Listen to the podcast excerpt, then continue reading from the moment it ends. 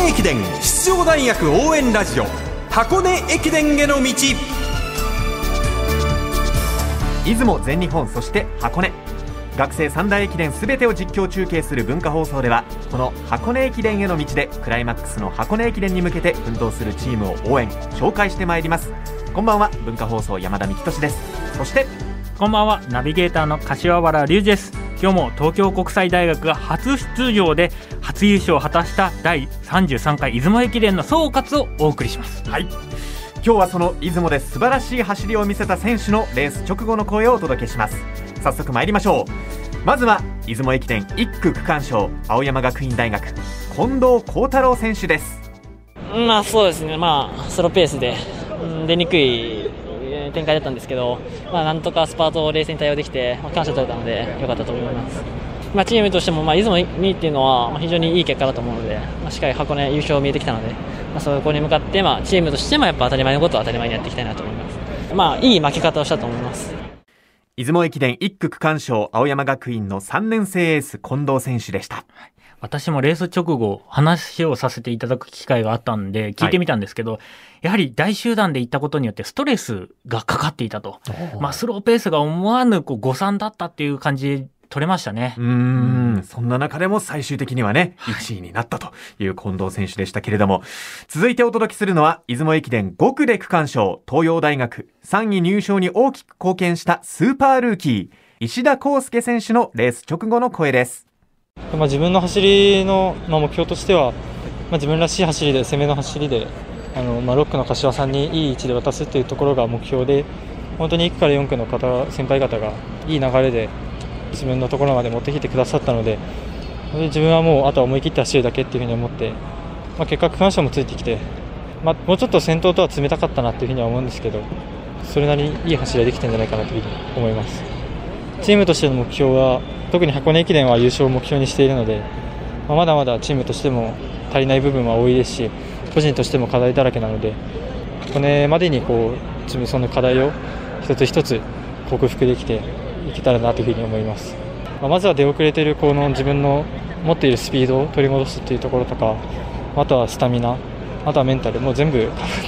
ィジカルとかまだまだ、はい、出雲駅伝で距離短かったのでなんとかごまかしきたところもあるんですけど全日本、箱根ってなると本当に強い選手が結果を残すところになるので、まあ、自分も強い選手になるべく日々の積み重ねを大事にしていきたいなというふうに思います。出雲駅伝5区区間賞東洋大学1年生の石田選手でした。前半シーズンは怪我で遅れていたということなんですが、はい、まあ、あの本当に立派な区間賞というか、うん、これであのまだまだだ出遅れてるということで、うん、一体何を求めてるんだと。なんだか受け答えもね、うん、1年生と思えない落ち着きというか。そりゃそうですよ。だって、まあ今、高校記録更新されてしまいましたが、はい、全国もうナンバーワンの選手でしたから、うんうん、まあ今もナンバーワンの選手だと思いますが、はい、そこはですね、こう、受け答えもしっかりしてますよね。結果6位から2位までね、順位を上げて、見事5区の区間賞でしたね。素晴らしい走りでした。うんさあ、続いて参りましょう。出雲駅伝2区の区間賞、国学院大学のキャプテンです。木月凛選手のレース直後の声です。えっと、まあ、島崎もいい位置であの自分に渡してくれて、走り出してからすごい終わるまであの冷静に走り切れて、想定通りのレースができました。その冷静であったっていう部分以外に、その走りの技術的な面で良かったなと思うと、どういうところですか、はい、そうですね、まあ、自分自身の走りのアピールポイントでもある最初のこう強く入るところで、まあ、アドバンテージ他の大学よりも取れて後半の、えー、ラスト1キロのスプリントっていうところに課題があったんですけどそこを今年1年間かけてあの練習してきてそこの成果がやっと出たなっていうところで自分自身の成長も感じました。このキャプテンとしてどのように出雲に向けてチームをまとめるチームを鼓舞するということをやってきましたか、はいえっとまあ、今日走った6人以外のメンバーの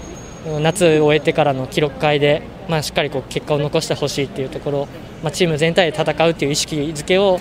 まあ、夏頃からずっと根気強く自分がずっと言ってきて、まあ、そこがこうチーム全体にも定着してきてチーム内争いも活性化してきてすごいいい雰囲気であの迎え入れたことが良かったかなっていうふうに思います。国学院大学のキャプテン木月凛選手の声。インタビュアー文化放送土井優平アナウンサーでしたいや、嬉しかったですね。なんか、木月選手、こう、3年生の時も4年生の時も、すごく悩んで、引っ張っていかなきゃいけない。でも自分も結果残したいっていう中で、やっと区間賞取れた。はい。こうなんか見てて、なんか我が息子を見てる感じで 親心みたいな。すごく嬉しかったんですよ、えー、なのでこの勢いのまま国学院大学そして木月選手頑張ってほしいなと思います。うん2年連続キャプテンでね、はい、もう4年生ですからね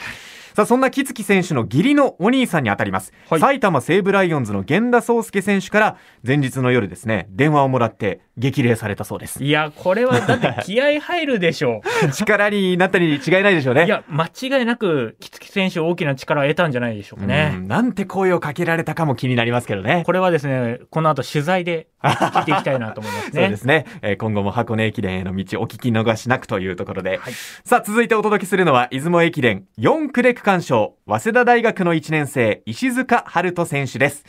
レース直後私が石塚選手にマイクを向けました。どうぞ。4区区間賞ということで今のお気持ちいかがですか？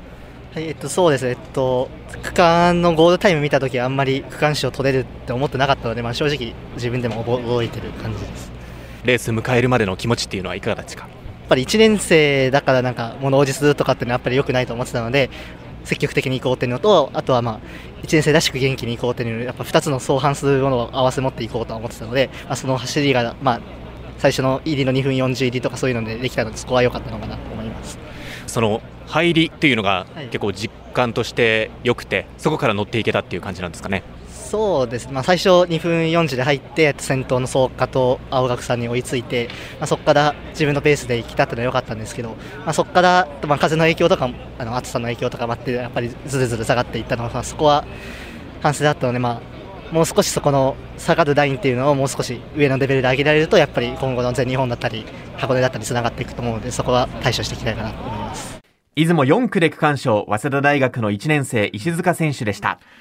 石塚選手1500メートルをメインとしてやっているんですが、まあ先日の総大記録会でも13分台に突入して、こう、少しずつ上向きだったものが駅伝でやっとこう開花したというか、長い距離にも適性が出てきたという感じなので、うん、ここから全日本大学駅伝もう少し距離伸びますので、はい、どういうふうな、こう、組み合わせになっていくか、うん、そしてマッチアップになっていくのかによって、またぐっと1段2段成長してくれるんじゃないかと思うので、楽しみです。私もちょっとンタビューさせてもらったんですけれども、非常に表情豊かで、フレッシュな感じがして、ちょっと1年生らしい、こう、初々しさがあります。はい、これがですね、4年間取材すると、どんどん成長していく、大人になっていく姿が見れるのも、一つこう、取材人としての、なんか、一緒に成長していってる感がするので、すごく嬉しいです。ね。やりがいだったりとか、ね、やりがいありますね、えー、それから選手のその成長も知られるっていうのが学生駅伝のいいところですよね。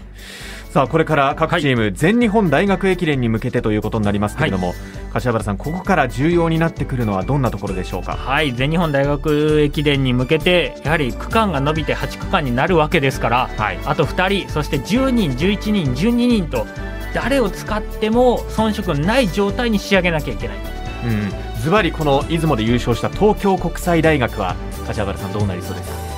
いや本当に台風の面になってくると思いますし、はい、また同じオーダーを組めるようであれば、うん、十分可能性はある、うん、ヴィンセント選手を中心にどうやってオーダーを組めるか、うん、後半に来るようなことがあるとまた